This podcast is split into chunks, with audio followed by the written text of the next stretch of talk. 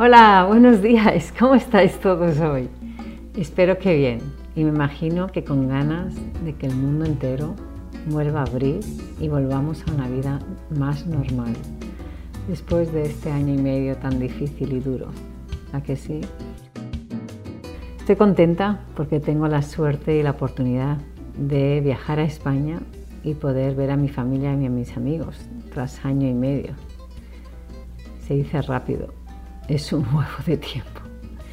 Y entiendo que quizá no todo el mundo tenga esta suerte, pero al menos estoy feliz de que pueda finalmente ir. Y entiendo, como he dicho, que la suerte no la tenemos o no la tienen todos.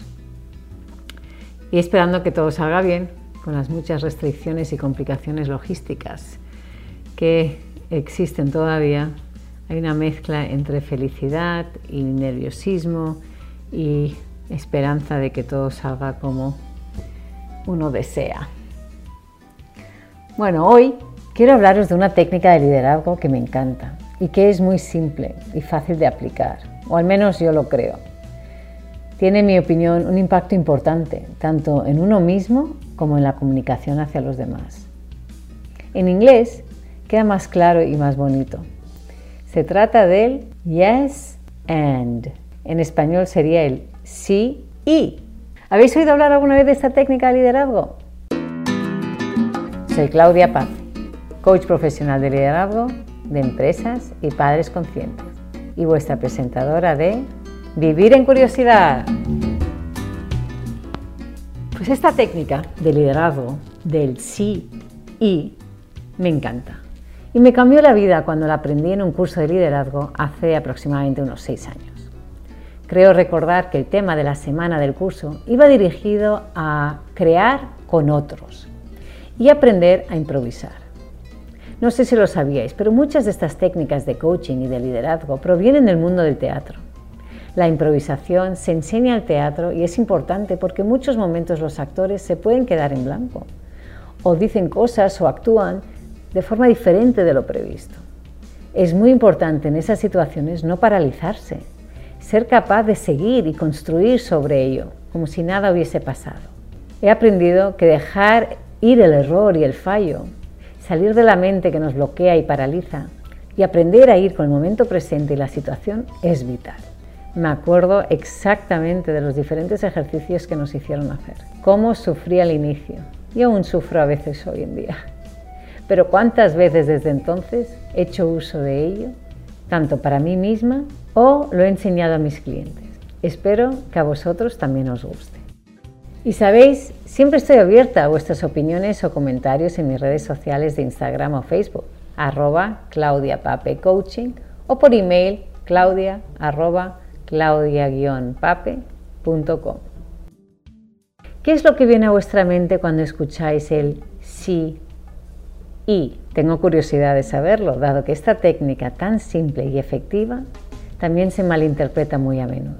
¿Por qué es malinterpretada? Porque las personas creen que el sí representa estar de acuerdo con el otro, significa tener la misma opinión o tener que tenerla, que no hay opción de desacuerdo y conflicto. Y eso es incorrecto. El sí y es tan poderoso porque lo que permite es afirmación y colaboración, dos competencias súper importantes en el mundo del liderazgo, tanto personal como en el profesional. Os preguntaréis cómo entonces lo incorporamos en nuestras vidas. Pues aquí voy. Decir que sí no necesariamente significa que estés de acuerdo con alguien. Cuando enseño esta herramienta a mis clientes, muchos al principio se quedan en duda, pensando que tienen que aceptar lo que el otro dice, que tienen que estar de acuerdo y que tienen que decir que sí, aunque por dentro no lo sientan. Y aunque es bueno tener una mentalidad positiva y optimista, también sabemos que decir que sí a todo no es bueno. No daremos abasto, dedicaremos energía y motivación a cosas que no debemos y perderemos el foco en lo que precisamos y queremos hacer.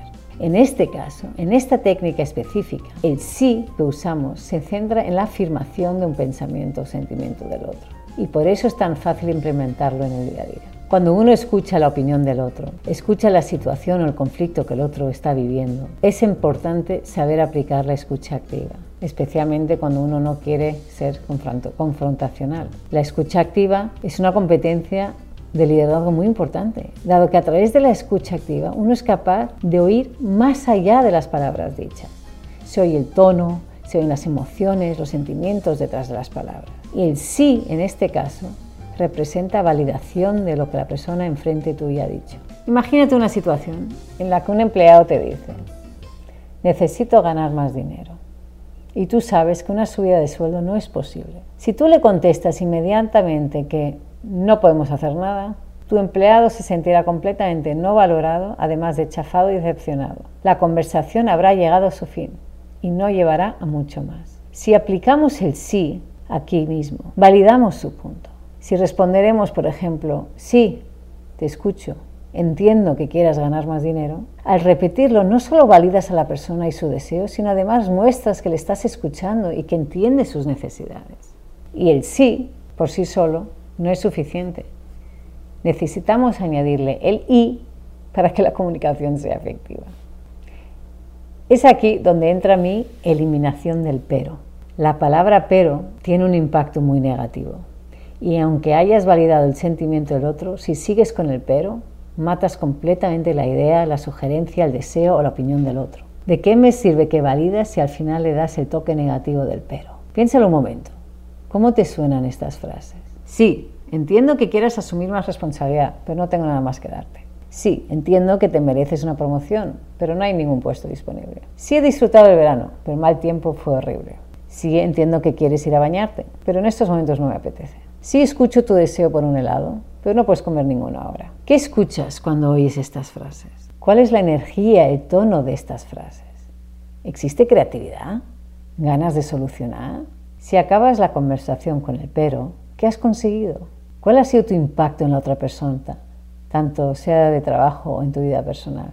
Sí, hiciste un buen trabajo en el proyecto la semana pasada, pero cuando oyes esto ya entras en estado de alerta. ¿Qué me va a decir ahora? ¿Qué habré hecho mal? ¿No le habrá gustado? Y esperas con ansiedad la segunda parte de la frase que no tiene pinta de ser nada buena. El pero fue parte de mi vocabulario diario. Lo usaba constantemente, hasta que una persona me hizo referencia a ello. Lo tenía casi en cada frase que decía. Todo tenía un toque negativo de pero. Yo ni me daba cuenta. Y utilizaba el pero muchísimo. Siempre había que darle ese toque negativo a lo que estaba comentando. Y nunca me consideré una persona negativa. Ni creo que los demás tampoco. Sin embargo, el pero estaba constantemente en mis frases y le daba una energía a mis frases y conversaciones que hoy ya no soy capaz de aguantar. El pero le da un final a la conversación. No te da opción de más conversación, te bloquea, lleva la conversación a un término y mayoritariamente infeliz. O como he dicho antes, con esa energía negativa. He eliminado el pero, como os he dicho, casi el 99%. Ni lo uso ni en el habla ni por escrito. Y si lo uso, me paro, me pregunto si de veras no hay otra forma de reformular la frase y si no la hay, bueno, pues lo digo. Y como veis, en este episodio lo he soltado más veces ya que de lo que lo he hecho en todas estas últimas semanas. Sin embargo, bueno, el propósito es bueno. Es para que vosotros tengáis conciencia también de ello y quizá aprendáis algo nuevo.